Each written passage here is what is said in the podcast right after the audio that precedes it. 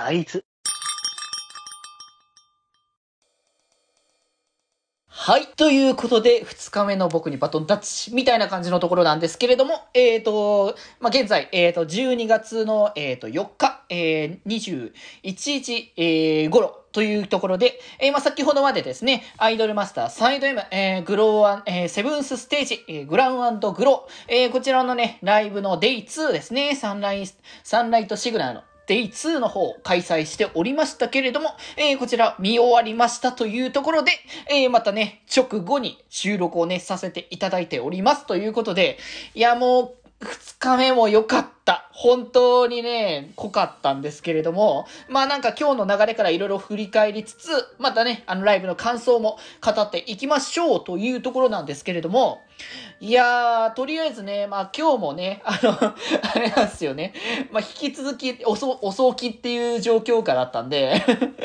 ね、前日もグダグダした割に、二日、あの、その前も、あの、一日ライブ終わって、わー楽しかったわーってなった後に結果的に4時ぐらいまで起きてるっていうね、また愚行をしているっていうことなんですけれども、本当に休みだからできてることだって、今日はさすがに寝ますよ、普通に。今日はさすがに寝ないと、遅くても3、3だな ?3 時までには寝ないと朝9時起きなので、さすがにきついっていうところなので、さすがにもうちょっと早く。でも今日は正直ラジオの配信、編集をして、そしたらもう割と寝ちゃっていいかなと直感思いつつ、まあ作業ができる分は、あのサムネとかちょっと作ろうかなとかちょっと思ってる分、分では、分、分分ってなんだ 分ではあるというところなんですけど、まあとりあえず遅寝して、そっからまあ、えー、っととね、9時頃に1回起きた。これは確実に起きたの覚えてる。これは起きたのは覚えてるんですけど、まあ、結果的にはそっからまたグレーと寝て、10時半ぐらいかな ?10 時半ぐらいに起きて、で、そっからちょっとグダグダしつつ、週1時にはさすがに起きようってことで起き上がって、で、まあ、ちょっと早めに、まあ、ちょっとぐ、ぐだぐだしつつも、早めにちょっとば、あの、昼ご飯を、まあ、食べようかなと言ってご飯を作って、そこからご飯食べて、で、そっからまあ、もう、割とそんなに時間なかったんで、お昼の、またね、今日も、えっ、ー、と、サイド M のね、えっ、ー、と、イベストを見る鑑賞配信をね、ちょっとしてたんですけど、まあ、今日はね、いろいろとこう、まあ、前回、昨日の続きってことで、まあ、そのね、こう、キャラクターの関係性の新しい部分っていうのが見えますよ、みたいな感じのが、こうね、いろいろ出てきたっていうところで、ていうか僕、本当に読むの遅かったっていう。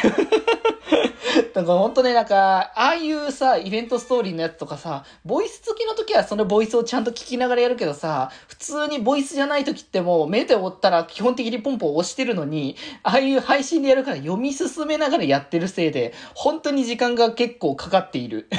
っていうことで、正直昨日よりも多分ね、進んでいない気はするんですけど、まあでも、その中でも結構、ま、昔の、まあ、てかまあ、2016年ぐらいの、えー、っとところの、えー、お話をちょいちょいね、見てたんですけど、まあ、その中でクローズするところって言ったら、まあ、セカンドアニバーサリーのやつですね。まあ、やっぱね、セカンドアニバーサリー、アニバーサリーイベントってのがやっぱ M、モバーのね、M のイベントの中では結構、恒例イベントで、えっと、年2か？年2だったのかな？確か。に、あ ?1 だっけ？ちょっとなんか年2か年1かちょっと今、おぼろげになっちゃってるからあれなんですけど、確か年1か2、あ、1だったかな？うん、まあ1だったず。ちょっと違ってたら一応調べ直しますけど、ちょっとね、若干おぼろげですが、それをね、なんか定期的にまたやってるので、まあ、だん、それでだんだんそのユニットをちょっとずつ変えながら、最終的に全ユニット分のアニバーサリーイベントをやりますって感じで、確かセブン、セブンス、確か7周年ぐらいのタイミングで、まあ15ユニット確か一周回った流れだったはず。これもちょっとおぼろげな記憶なんで、ちゃんと調べていただけたらと思いますけれども、そう。で、セカンドアニバーサリーのイベントの何がいいっていうのは、まずハイジョーカーとドラスタっていう、あの、セカンドアニバーサリーディスクメンバーでの、こう、合同ライブイベントをやりましたって形なのと、そう、僕、まあ、多分その当時っていうか多分あれね、イベントの形式がね、特殊特殊っていうか、形式が特殊っていうか、あれもともとゲームの性質上、そのカード的には5枚っていう仕組みになってたせいで、あの、あの時排除全員出てたのに、排除があの2人分しかカードない状態っていう感じで、あの、あんまりこうイベント的な参加が微妙なこう表記になってたのを、最終的にあの、残りの3人分のカードを後実装して、で、それで、あの、ボイスとかをいろいろ、多分確か、と後付けだと、後で確かつけたと思うんですけど、ボイスを実装して、で、それで、その全ユニット絡みかながら、で、かつその当時にはあんまりやってなかった、こう、同時開催しているメンバーたち同士もしっかり絡めながら物語を進めていくっていうお話になってたから、結構そういう意味でも、あれは見応えのある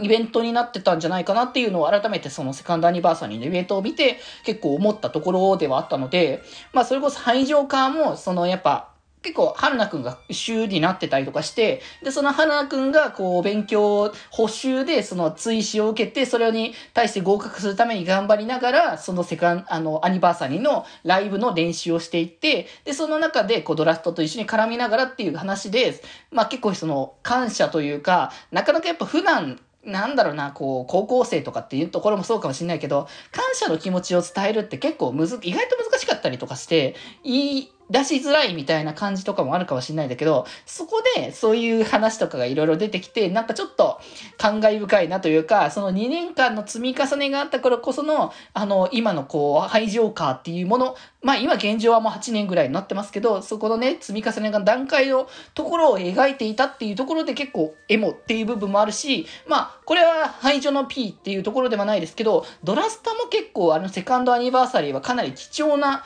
エピソードがね、盛り込まれていて、その、まあ、アニメとかを見ていただけてたら多分ね、わかるんですけど、一応ゲームをこう、あの段階でやってた段階で、あの、テルの、